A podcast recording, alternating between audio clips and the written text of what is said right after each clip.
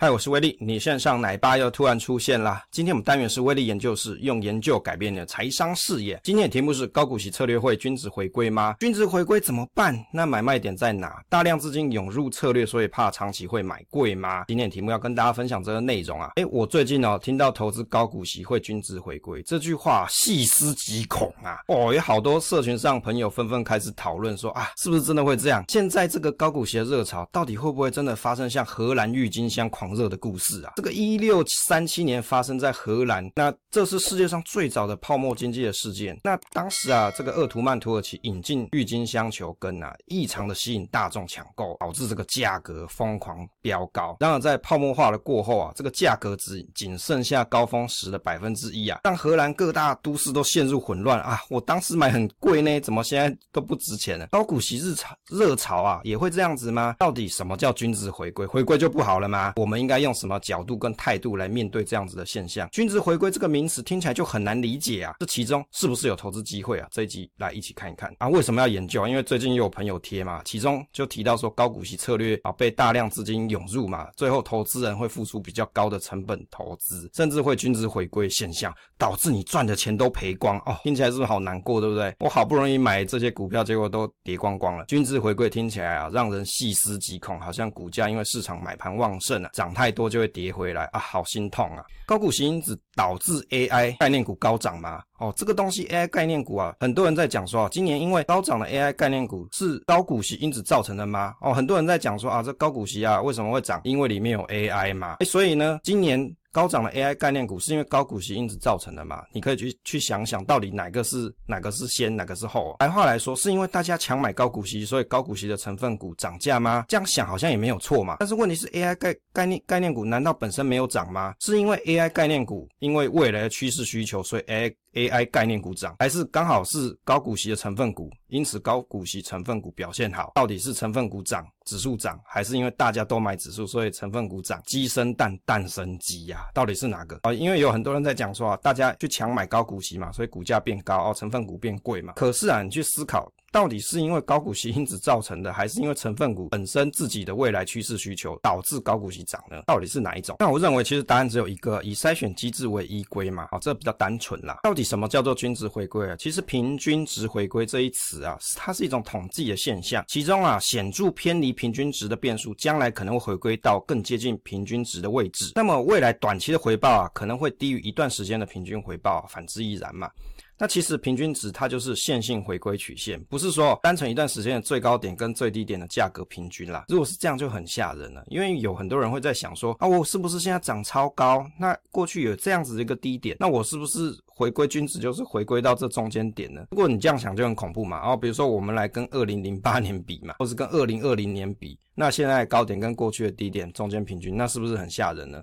其实啊，均值回归的概念它是。价值投资的一个核心，也就是啊，人们他想要购买表现不佳的股票，并出售比较好的表现的股票，这有点就类似像是再平衡的概念。有些人在投资组合当中啊，长期会搭配一些负相关性的高的标的，通过再平衡让投资组合的报酬能够维持趋势线方向，而且降低波动。那股价有涨有跌啊，但是啊，在再平衡之后趋势不变。那威力画了一张图啊，这个彩色的一个蚯蚓图啊，这一个波动啦。那红色是它一个趋势线。那这个再平衡的概念呢、其实严格说起来，不是只有股债可以再平衡啦。假设你投资的资产部位里面有相关性比较低的一些组合，其实它就是一个多元化的资产配置嘛。有的涨，有的跌，有的跌，有的涨。于是你的投资组合的波动才可以得以控制，风险才可以得以管控啊。指数均值回归的现象啊，其实 ETF 追踪指数，而指数本身就是什么？一套规则嘛，一个筛选的标准。市价偏离了标准，自然就会有。均值回归的现象，如果啊，你以长期投资的角度来看，均值回归它就是一个正常现象啊，没有什么好大惊小怪。如果你投资指数，大前提就是你认为这个指数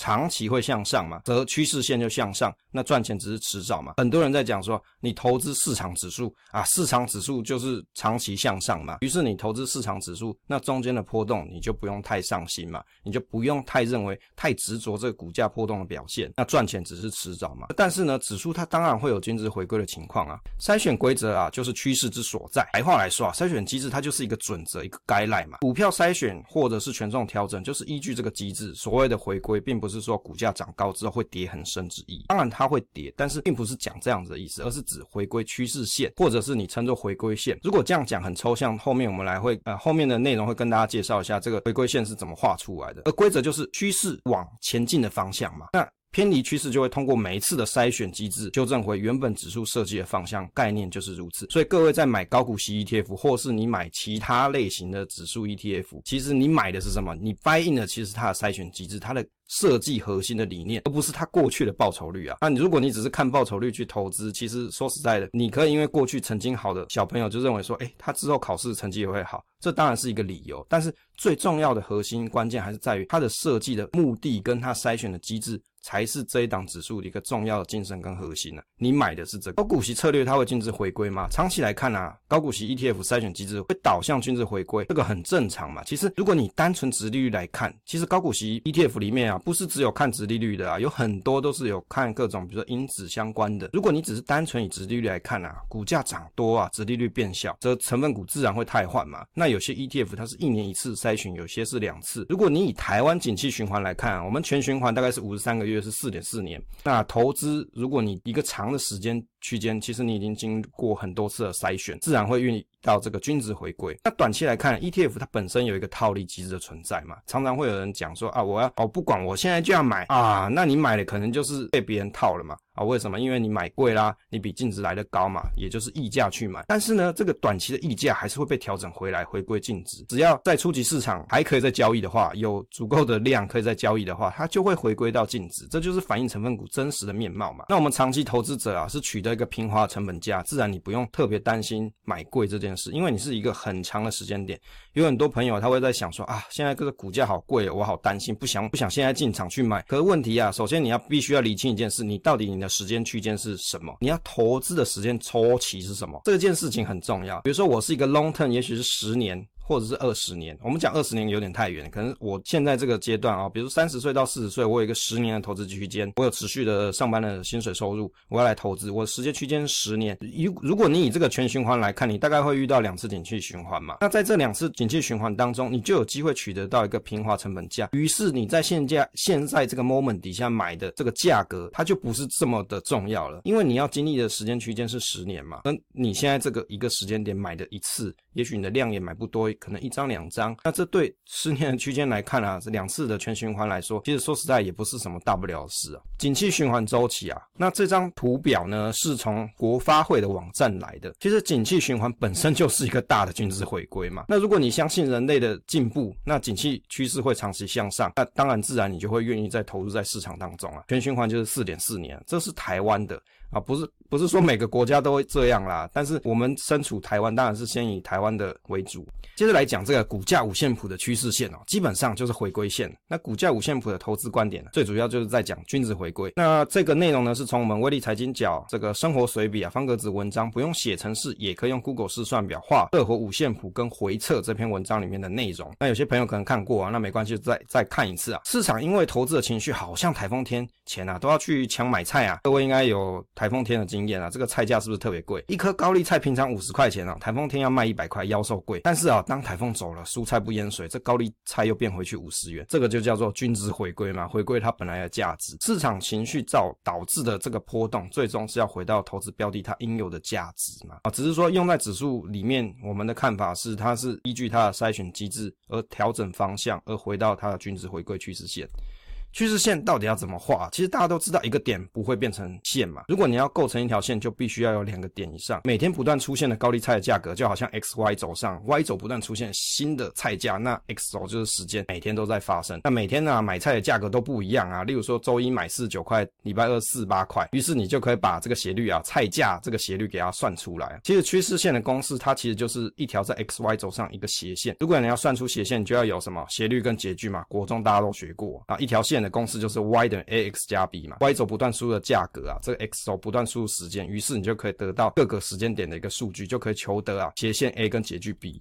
趋势线的计计算范例，这里有有附上范例啊。如果你各位有兴趣的话，你可以在 Google 试算表里面去打斜率的计算公式啊，SOPE 刮弧啊，你的 data。那截距呢，就是 intercept 啊，I N T E R C E P T 刮弧你的数据。那原则上你这样子就可以求得斜率跟截距，就可以画出趋势线。那如果你看不懂 Y 等于 X 加 B 啊，可以翻一下国中的课本啊，或者是爬一下 Google。这里我们来讲一下五线谱啊，关于这个零零七一三，零零七一三也是我们高股息战队里面一个重要成员啊。大概是 Tier One 啊，Tier One 啊，这个五线谱的股价，我们可以去参考其他网站啊。其实它没有讲到说用还原股价来计算啊，所以威力在画这个试算表的时候也没有用还原股价。趋势线往上两个跟往下两个标准差，就是这个五线谱的由来。有很多人看不懂这个五线谱，其实它很单纯，最中间的这一条线它是趋势线，往上一个标准差，再往上一个标准差，以及从趋势线往下一个标准差，再往下一个标准差，于是你就会发现说这样这样子。就有五条线出现。那以前有朋友委托威力做十三线的这个一个线谱。那其实那是做的更细啦，比如说零点五个标准差就是一条线嘛。那有些人他会用的比较精细一点来去找一些买点跟卖点。那威力以前有写过程式啊，特别用这五线谱来去算买卖点的东西，我是觉得蛮有趣的啦。但但是因为后来我没有再持续 maintain 那个程式啊，但是我想这还是蛮有意思的东西。零零七三的股价趋势啊，近期看起来就是蛮强劲的。你会看到说它的趋势是从左下往右上前进。那以五线谱的角度来看，它是以三点五年为一个单位啊，因为当年研发这样子的公式的这个作者啊，他认为七年是一个循环，所以他设计是在三点五年一个时间观察的区间点。那有些朋友他会想要找买点的时候，他就会选择均值回归的趋势线之十，也就是中间这一条线去买。但是啊，还有一些朋友他会选择下一个标准差，有人会讲什么悲观点啊，或者什么超级悲观点之类的，其实都一样。以数学来说，就是低于一个标准差以及低于两个标准差。那另外有些书籍会提到，你可能要搭配一些通道啊，来去判断现在这样子的一个趋势是不是真实的一个趋势趋势情况啦。那你还可以用其他的东西来做判断，只是在这里我们只是单纯用几率统计的方式来看那个这个标准差它大概是什么样的情况。像现在这个情况啊，它大概就是一个标准差的情形。所以有些朋友会讲说啊，高股息好像现在变得很贵，那你就要看啊，过去一个标准差它存在的时间区间